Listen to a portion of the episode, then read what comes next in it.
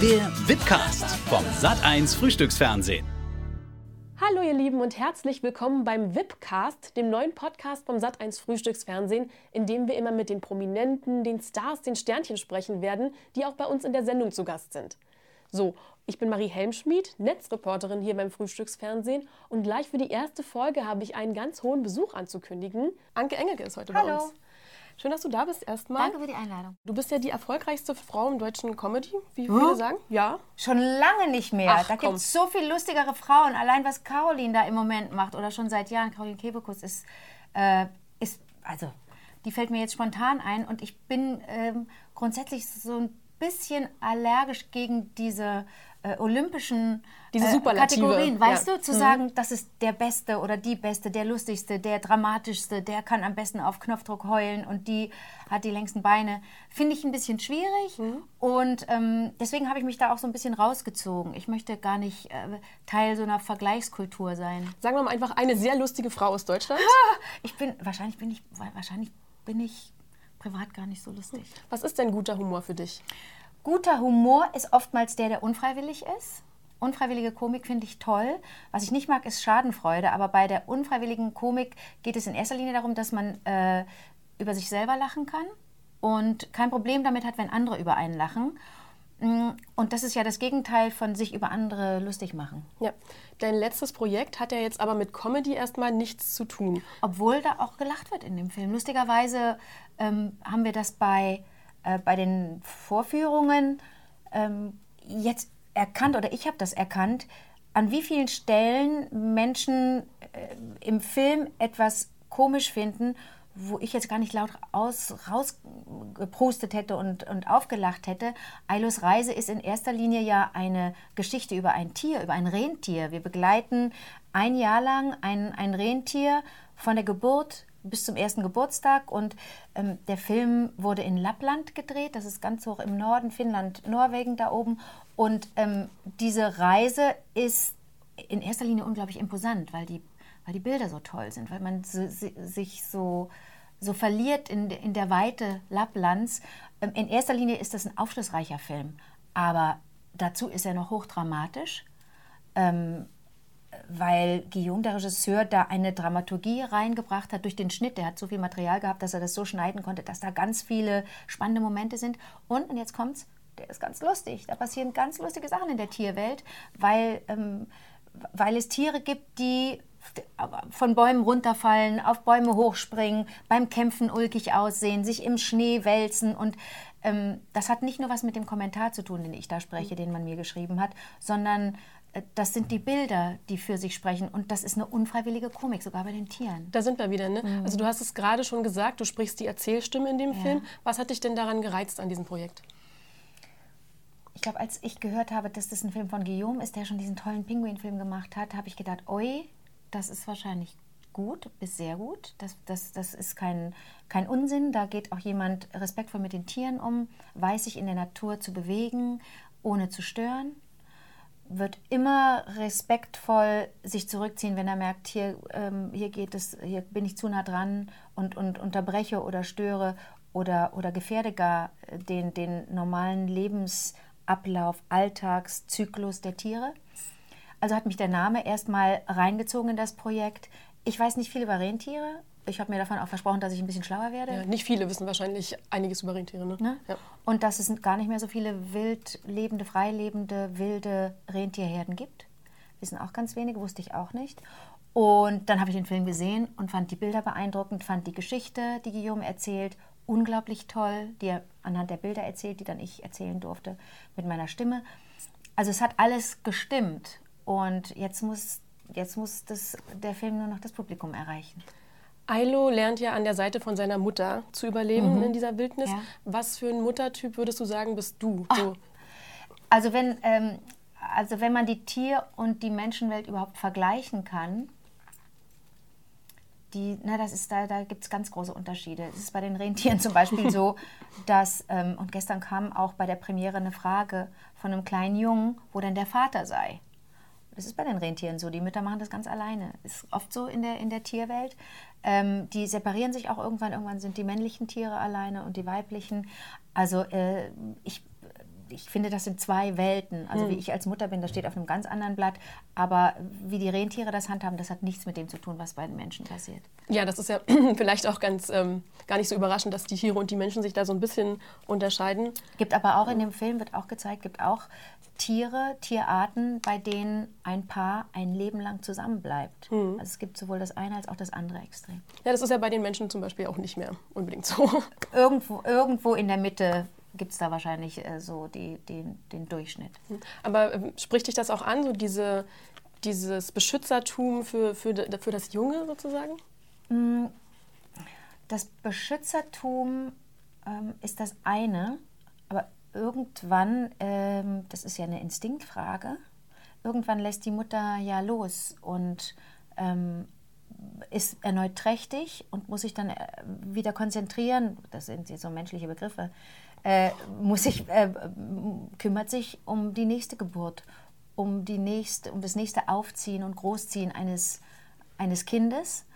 Ähm, insofern äh, bringt das die Natur mit sich, dass das Tier, das junge Tier, Ailo in dem Fall, irgendwann auf eigenen Beinen im wahrsten Sinne des Wortes stehen muss. Also die, die Frage erübrigt sich eigentlich. Das, das Beschützen ist ja, und da sind Mensch und Tier sich gleich, ist ja irgendwann vorbei. Irgendwann mm, müssen ja, ich war auch mal klein, du warst auch mal klein, irgendwann müssen wir raus und da, da gibt es ja auch Analogien zur Tierwelt. Irgendwann schubst die, sch- schubst die Mutter oder der Vater, schubst dann den Vogel aus dem, aus dem Nest und jetzt wird geflogen. Jetzt musste, Mhm. musste alleine klarkommen. Weniger Comedy, mehr Ernsthaftigkeit. Ist das so ein bisschen deine Zukunftsdevise vielleicht jetzt? Nee. Nee. Nee, nee, ich habe nur, ich hab, äh, nur das Serielle jetzt gerade äh, in den letzten Jahren ein bisschen hintangestellt, aber ähm, ich mache in diesem Jahr zum Beispiel ähm, äh, ein Projekt, ähm, bei dem es sehr lustig wird. Aber Da darf ich leider überhaupt nichts drüber sagen, deswegen ist es so blöd zu gackern und nicht zu legen, wie wir Hennen sagen. Ja, das ist natürlich gemein Ist doof, jetzt. ne? Aber äh, ich mag die Mischung, weißt du? Also ich habe, äh, wenn man jetzt, wenn man sieht, was, wo man mich jetzt so erleben kann, ähm, dann ist das ja sowohl Deutschland 86, was, was sehr erfolgreich läuft. Das ist, eine, das ist im Grunde eine, eine Spiongeschichte, äh, spielt in der DDR, äh, befasst sich mit der DDR-Geschichte 1986. Ähm, da, das ist eine ernste, eine ernste Rolle, die aber auch nicht einer gewissen Komik entbehrt, weil kein Mensch nur ernsthaft ist und äh, den ganzen Tag Trübsal bläst. Dann kann man mich aber genauso sehen im schönsten Mädchen der Welt. Das läuft noch in vereinzelten Kinos. Äh, das, ist eine, das ist eine tolle Teenie-Geschichte, die recht komödiantisch ist. Ähm, ich, äh, man kann mich immer sehen in der Sendung mit dem Elefanten, da bin ich extrem albern. Da mache ich, da mache ich äh, kleine, erzähle ich kleine Geschichten für, für Vorschulkinder, aber das gucken auch ganz viele große. Also eigentlich ist die Bandbreite so interessant. Ich habe so ein großes Glück, dass ich das in meinem Beruf machen darf, so wie du das Glück hast, immer mit verschiedenen Leuten hier zu sitzen. Und kein Interview ist wie das andere. Das stimmt. Ne? Und, da, und, und ähnlich ist es in meinem Beruf. Ich möchte auch nicht, dass alles sich gleicht, weil man dann vielleicht, gerade bei unseren Berufen, weil man dann vielleicht in so einen Trott gerät, den man gar nicht will. Andere Leute mögen eine Regelmäßigkeit und möchten keine Veränderung. Auch super. Ich tick nicht so und du wahrscheinlich auch nicht. Nee. Jetzt hast du es gerade schon gesagt, ähm, deine Stimme haben wir ja auch schon öfters Mhm. in unterschiedlichen Filmen gehört. Du hast auch schon für mehrere ähm, Animations- oder Zeichentrickfilme Ja, gesprochen. ja. Kannst du denn zum Beispiel noch Walisch? Ich könnte wahrlich, wenn ich sowohl den Text hätte, das Bild und ähm, den Regisseur bzw. die Regisseurin, dann ginge das. Aber das ist wie beim Kochen oder wie beim Backen, da müssen alle Zutaten stimmen. Und da braucht man vielleicht auch ein, eine gewisse Situation, ein gewisses Setting. Und ähm, so ist es auch mit, mit der March zum Beispiel, die ich synchronisiere bei den Simpsons.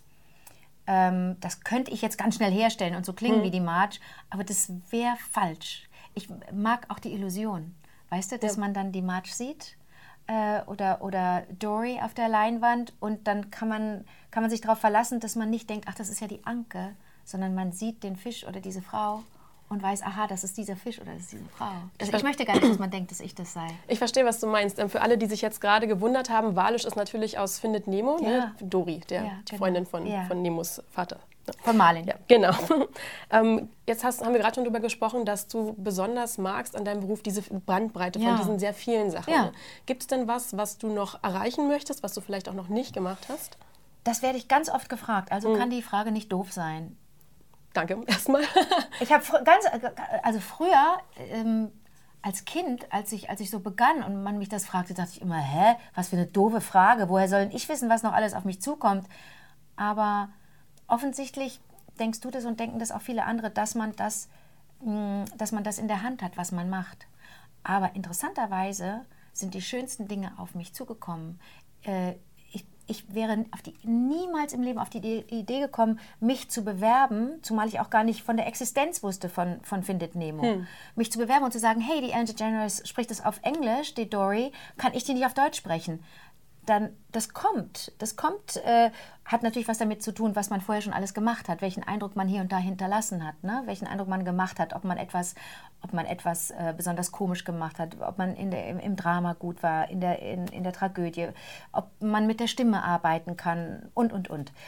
Insofern kann ich dir die Frage nicht beantworten, aber die ist nicht doof, glaub mir. Ich bin vielleicht doof, dass ich sie nicht beantworten kann. Ach, ja. Aber weißt du, ich, könnte ja sein, dass ich sage, ich wollte immer schon mal eine Kommissarin sprechen. Und hier ist meine Bewerbung. Hallo, mein Name ist Antje Ankle, schwerer Name, Anke Engelke. Und ich wäre, weißt du, ja. aber das habe ich leider gar nicht. Ich habe äh, im vergangenen Sommer äh, endlich wieder Theater gespielt. Ähm, hier am, am Hau in Berlin, am Hau 3. Äh, Nils Bohmann hat ein ganz tolles Stück von, von Mariam Saré äh, inszeniert und ich durfte da äh, die Mutter spielen. Das war ein Drama. Hatte auch komische Momente interessanterweise. Ein politisches Drama. Da wäre ich auf die Idee niemals gekommen, dass, äh, dass das zu mir kommt, weißt du? Also ich bin total dankbar dafür, dass so viele Dinge, ähm, so viele Angebote da sind, die, die ich jetzt gar nicht benennen könnte, weißt du? Wer weiß, was da alles noch kommt. Ich mache einfach schön weiter und versuche, das, was ich mache, so gut wie möglich zu machen. Und offen zu sein. Ja, und das ist eventuell auch in vielen Berufen so übrigens, nicht nur im, im in der Schauspielerei. Denn wenn du, das, wenn du deinen Job mhm. super machst, dann sieht oder hört dich irgendjemand und denkt, Mensch, die könnte doch vielleicht bei uns das und das machen. Du wärst vielleicht auf die Idee gar nicht selber gekommen, dich irgendwo zu bewerben und zu sagen, hallo. Ja, das kann schon auf jeden ja. Fall so sein, ja. Jetzt würde ich aber trotzdem sagen, dass viele Leute dich erstmal mit Komik in Absolut Verbindung bringen, ne, richtig. assoziieren. Ja. Erwarten die Leute auch privat von dir oder wenn du neue Leute triffst, dass du immer lustig bist? Nee, eigentlich nicht. Meine Freunde habe ich ja schon ganz lange. Familie sowieso. Die Menschen, die mich neu kennenlernen, das könnte sein, dass die vielleicht denken, dass jetzt ein Witz nach dem anderen kommt. Und Aber die, die verstehen das gar nicht. Das ist nicht schlimm. Ich finde das gar nicht unangenehm. Es gibt eine Situation, die unangenehm ist. Und die ist auf diesem verrückten roten Teppich hm. den man jetzt mal so ganz pauschal als den roten Teppich bezeichnen muss, weil da eine andere, da gibt es ein, ein anderes Idiom, ein anderes Verhalten derer, die da was von einem wollen. Da sind Fotografen und da sind Reporter und da muss innerhalb kürzester Zeit geliefert werden. Deswegen habe ich so meine Probleme mit dem roten Teppich. Ich mache das gerne. Jetzt für Ailo habe ich ja auch den Film präsentiert, weil ich unbedingt möchte, dass viele den sehen. Aber es gibt Situationen, in denen das unangenehm ist, wenn man, wenn die Fotografen rufen, los, mach einen Witz, mach einen Witz, los, Anke, jetzt, jetzt, jetzt. Dann fühlt man sich ein bisschen so wie, wie im... Wie im Zirkus, ja. Tanzaffe. Ja, ja, so ein bisschen. Das ist unangenehm, aber auch damit kommt man klar. Das ist, also kein Beruf ist perfekt und äh, es gibt immer saure Äpfel, in die man beißen muss. Überhaupt kein Ding. Aber wenn Leute mich erleben, ähm, die die machen sich einen neuen Eindruck. Das ist ja schön, oder? Dass jeder Mensch die Chance hat, einen Eindruck zu hinterlassen und wiederum sich einen Eindruck von jemandem zu verschaffen. Das finde ich super. Also je weniger Vorurteile oder, oder je weniger Vorverständnis man hat, desto besser. Und dann kann man bei Null anfangen und ähm, zwar nicht nur auf der einen, sondern auch auf der anderen Seite. Hm. Du hast gerade ein wichtiges Thema angesprochen, gerade was Prominente angeht. Mhm. Einerseits steht ihr in der Öffentlichkeit. Mhm. Und ähm, es ist natürlich auch wichtig für die Projekte, für die Arbeit, die ihr macht. Und dann erwarten auch viele Leute, dass ihr dann über euer Privatleben auch was mhm. preisgibt, einen Eindruck ähm, abgebt, wie das da ist. Wie ist Anke eigentlich so, wenn mhm. man jetzt hinter der Kamera auch. Ja. Wie ist das für dich? Wie gehst du mit diesem Spannungsfeld um? Mhm. Das hast du ja eben erlebt vor fünf Minuten, als du mich gefragt hast, wie ich als Mutter bin. Da habe ich ja, ja, genau. beantwortet. Mhm. Weil das niemandem was angeht. Ich möchte ja mein Leben auch außerhalb meines Berufes leben das ist größer und wichtiger als mein Berufsleben. Und das kann ich nur leben unbefangen und, und natürlich, ohne Kameras, ohne Mikrofone, wenn ich das schütze. Und das klingt jetzt auch so nach einem Klischee, aber da ist ganz viel dran. Also dieser Schutz ist ganz wichtig und es gibt Prominente, die das anders sehen, die prominent sind, weil sie das schön finden, prominent zu sein. und denen sei das auch gegönnt und die, die gehen auf ihre Art und Weise dann damit um. Ich habe mich dafür entschieden, ein normales Leben zu führen und einen außergewöhnlichen Beruf zu haben, der vielleicht mitbringt eine gewisse Erwartungshaltung, dass ich mich komplett öffne. Aber ich werde nicht müde, immer wieder zu erklären, dass das nicht mein Verständnis davon ist. Das ist eine Frage eines Menschen und Weltbildes und das drücke ich dann auch jedem rein und dann winken alle schon ab und denken, nee. ähm, aber ich habe mich dafür entschieden, das muss jeder machen und halten, wie er möchte. Aber das ist mein Weg und so fühle ich mich wohl und ähm, das ist auch für meine Familie und für meine Freunde dann schöner.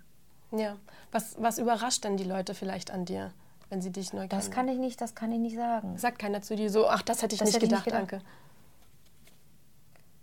Dass ich so klein bin? ja. ja. Ich, ich weiß, dass ich nicht groß bin, aber viele sagen, ach, dass du so klein bist. Weil ich natürlich, wenn ich öffentlich auftrete, gerne mal sehr hohe Schuhe trage. Hm. Und weil ich, das ger weil ich das gerne trenne, weil ich weiß, im Privaten trage ich keine hohen Schuhe. Aber zum Beruf gehört das für mich dazu. Ich möchte mich auch gerne, ich bin privat nie geschminkt, aber ich mag das, dass wenn Kameras da sind, ich geschminkt bin oder was anhabe, was ich, ähm, äh, was ich geliehen bekommen habe. Das bin dann nicht wirklich ich, sondern ich arbeite dann und ich trenne das. Mhm. Und da helfen auch hohe Schuhe wieder so ein bisschen zu deinem Privatleben, wenn du jetzt Sketche schreibst, ja? Ich habe ähm. noch nie in meinem ganzen Leben einen Sketch geschrieben. Ach so. Du schreibst selber, also du schreibst deine eigenen ich Witze? Ich habe noch nie irgendwas Witze, nee, ich kann das nicht. Ich kann das toll spielen, was andere schreiben, okay. aber ich bin und das ist, das ist ein großer Gewinn, wenn man, wenn man kapiert, was, was man kann und was man nicht kann, weil es das, beides ja. gleich mhm. wichtig ist. Oder wenn man einmal schnallt, boah, bin ich darin unbegabt, Finger weg davon. Oder vielleicht kann man es lernen, aber ich habe das, äh, ich das dann und wann versucht und gemerkt, nee, das geht nicht und es wird auch nicht besser. Das ist ja, das ist ja ähm, nicht nur Übungssache, sondern da muss man auch eine Begabung haben. Aber du sagst dann ja sicherlich auch manchmal, nee, das möchte ich nicht machen, das finde ich nicht Na, witzig. Klar. Ja. Aber ich habe da auch schon mal falsch gelegen. Hm. Also ganz viel. Ich habe äh, hab mich oft vertan. Also ich bin kein, kein ähm, Pointen-Erfolgsgarant. Hab dafür, ich bin da äh, gar nicht so äh, zuverlässig in meinem Geschmack, weil ich ja auch einen eigenen Geschmack habe. Ne? Klar. Und, und ähm, habe das oft gehabt, dass ich gesagt habe, das wird im Leben nicht, das wird im Leben nicht klappen. Aber da ich äh, ein großer, großer Freund äh, demokratischer äh, Entscheidungsprozesse bin, habe ich mich immer wieder darauf eingelassen, dass Leute sagen, nee, vertrau mir, das wird gut.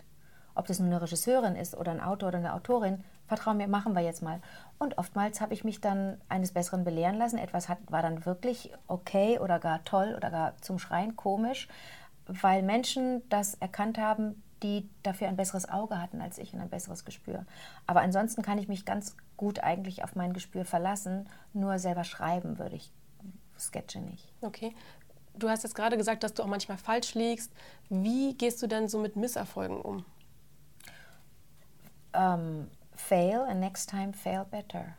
Also einfach mal auf die Nase fallen und beim nächsten Mal gucken, dass man sich nichts bricht.